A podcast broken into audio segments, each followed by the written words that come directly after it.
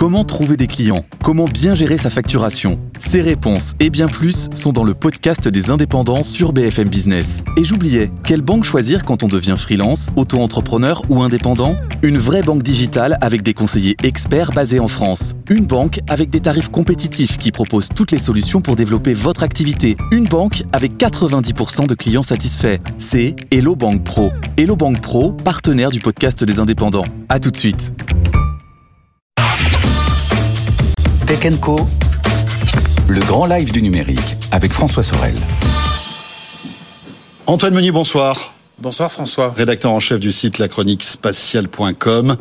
Euh, Antoine, euh, merci d'être avec nous. Je voulais que tu viennes ce soir dans Tech Co pour qu'on euh, s'intéresse à euh, cette mission d'Art qui a débuté en fait euh, dans la nuit du 26 au 27 septembre 2022. On en avait parlé d'ailleurs dans Tech Co, à 11 millions de kilomètres de la Terre, cette fameuse sonde euh, pour double astéroïde redirection test, un DART de la NASA, lancé à plus de 22 000 kilomètres à l'heure, percuté intentionnellement, tout ça a été fait exprès, dimorphosis, dimorphosos, dimorphos, exactement, euh, qui est un petit astéroïde en fait. Est-ce que tu peux nous raconter cette histoire qui est digne d'un film de science-fiction? Alors c'est une mission kamikaze, hein, faut être euh, faut être clair. Euh, le but de Dart, c'est de quoi? Bah, c'est de prouver qu'on peut se prémunir d'une éventuelle d'un éventuel impact d'astéroïdes euh, sur la Terre. Il y a plusieurs euh, formules qui ont été popularisées, euh, notamment par la science-fiction. je pense notamment à, au film Armageddon avec avec Bruce Willis. C'est une solution qui est très hasardeuse, quand même très oui. très dangereuse. La solution la plus simple, en fait, bah, ça consiste à à dévier tout simplement un astéroïde en lançant dessus ce qu'on appelle un, un, impact, un impact cinétique, euh, un, un, objet. Alors cet objet en question, bah, c'était la sonde DART, un petit satellite très simple. À bord, euh, il y a une, une, caméra et il est propulsé par un moteur, euh, un, moteur ionique. Il est arrivé très vite, plus de 20, 22 000, 23 000 km heure. Euh, il a été lancé euh, au mois de novembre 2021, donc il a, il a fallu rattraper oui. sa future cible, ce qui a pris en, à peu près plus ou moins à peu près 10 mois.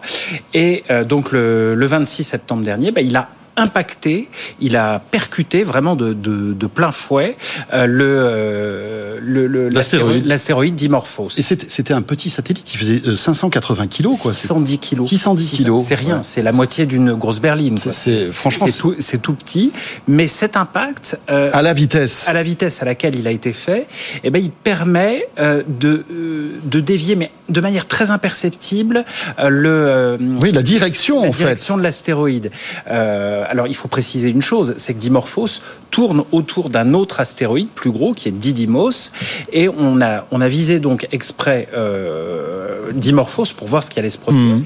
Et ce qui se passait, c'est que le, le, temps de le temps de, de rotation a été augmenté d'un peu plus d'une demi-heure, 33 minutes si je si je me souviens bien, pour faire pour que, faire le tour de Didymos.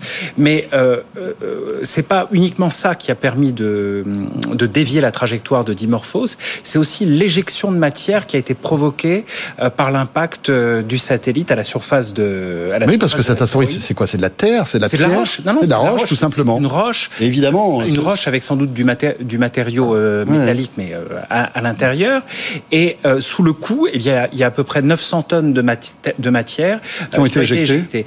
Et ça, ça a permis vraiment de, oui, de modifier, de en modifier fait la structure, la trajectoire, légèrement Alors, la structure de l'astéroïde. Modifier la trajectoire d'un astéroïde, c'est la solution la plus simple finalement, euh, mais qui qui montre que euh, l'expérience faite avec euh, avec euh, Dart montre que c'est théoriquement que c'est possible de dévier un, un astéroïde qui serait euh, qui pourrait être dangereux.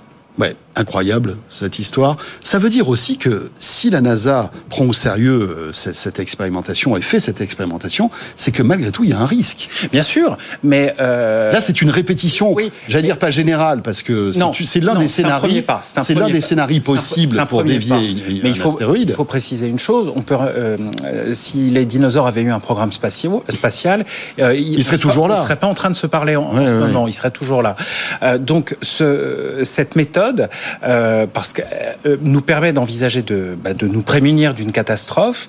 mais il faut préciser qu'outre les, les dinosaures, il y a eu d'autres événements qui se sont produits. Je pense notamment il y a un siècle, un peu plus d'un siècle, en 1908, il y a un bolide qui a survolé, qui est rentré au-dessus de la Sibérie et qui a provoqué une déflagration d'une puissance d'à peu près 20 mégatonnes. 20 mégatonnes, c'est à peu près 1000 fois la puissance de la bombe d'Hiroshima. Il y a eu des dégâts euh, sur mmh. près de 2000 km, euh, 2000 km carrés. On a entendu la déflagration à près de 1500 km à la ronde. Euh, donc c'est c'est quelque chose qu'il faut prendre au sérieux. Euh, plus récemment, il y a Et encore là, on a eu de la chance, c'est tombé dans une dans un endroit qui était peu peuplé. C'est tombé. Imaginez, ça tombe sur. tombé dans un endroit quasiment désert, la Sibérie. Ça tombe sur une grande ville. Bah, il y a dix ans à Tcheliabinsk, il y a eu un bolide d'une vingtaine de mètres de, de largeur qui a provoqué des dégâts. Et qui s'est pas désagrégé Qui s'est désagrégé, mais, mais pas totalement. Il y a eu une déflagration qui a entraîné des dégâts. Il y a eu des immeubles abîmés et il y a eu euh, plusieurs centaines de blessés. Allez, euh, allez. Cette mission d'Art, donc, pourquoi on en parle aujourd'hui? Parce qu'on a des premiers résultats sur l'efficacité en fait de ce lancer de satellite et visiblement ça a marché. C'est-à-dire visiblement ça a marché. On a donc les premiers résultats que que j'évoquais qui ont mmh. été cités euh, qui ont été cités par la NASA. Euh, mais pour voir un petit peu ce qui s'est ce qui s'est produit de manière plus plus détaillée, euh, on va envoyer un autre satellite. Alors là, ce sera une mission de l'agence spatiale européenne, la mission ERA, euh, qui est prévue pour la fin de l'année 2024. Et là, qui va aller voir qui va plus aller en, en, profondeur, plus en détail s'est passé euh, à la surface de Dimorphos. Ça va être un satellite qui va euh, qui va tourner hein, tout simplement autour. Et qui va faire des photos, des vidéos. Qui va faire des photos, mais qui va permettre de, de détailler précisément euh, la taille de la taille de l'impact, parce que les, les observations qu'on a fait, notamment on a fait des observations avec Hubble, on a une photo à l'écran où on voit le, la trace de l'éjecta de matière provoquée par l'impact, mais pour voir vraiment mmh. de manière détaillée, bah, il faut envoyer un, un satellite qui pourra nous, nous prendre des photos.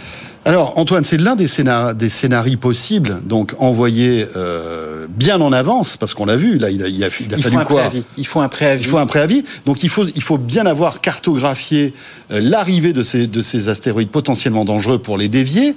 Mais est-ce qu'il y a d'autres solutions si on découvre que dans quelques mois, euh, parce qu'on on a mal surveillé l'espace, un astéroïde va, euh, fonce tout droit sur dans, notre planète? Dans un monde idéal, dans un monde idéal, il faudrait avoir plusieurs décennies de euh, pour se préparer pour se préparer à ça. Donc ça, une mission habitée par exemple, ça c'est euh, c'est exclu, c'est trop c'est beaucoup trop euh, beaucoup trop il y a beaucoup trop de choses à prendre en ligne de compte. il faudrait entraîner choisir bien spécifiquement les, les personnes qu'on enverrait mais c'est dangereux. Là on, on rejoindrait le scénario, le scénario un peu d'Armageddon. On rejoindrait le scénario d'Armageddon mais techniquement on en est, encore possible. très très loin. Quand on voit que la complexité des vols habités voilà. Oui, on en est encore on en est hmm. encore beaucoup trop loin. Ce que je disais tout à l'heure, ce qu'il faut, c'est une solution simple à mettre en œuvre. Et la mission DART, euh, c'est euh, vraiment la solution. C'est un premier pas technologique mmh. qui est fait. On peut imaginer que d'ici, allez, je sais pas, 50, 100 ans, euh, on soit vraiment confronté à ce, à ce cas de figure. Là, il faudra envisager une mission plus euh, plus perfectionnée. Dart, ça n'est vraiment, je le répète, ça n'est qu'un démonstrateur. Oui, tout à fait, tout à fait. Il n'y avait aucune menace. non, il n'y a pas de menace. Hein. C'est simplement démontrer la faisabilité technique de la chose. Et ce que prouve Dart, c'est que c'est possible.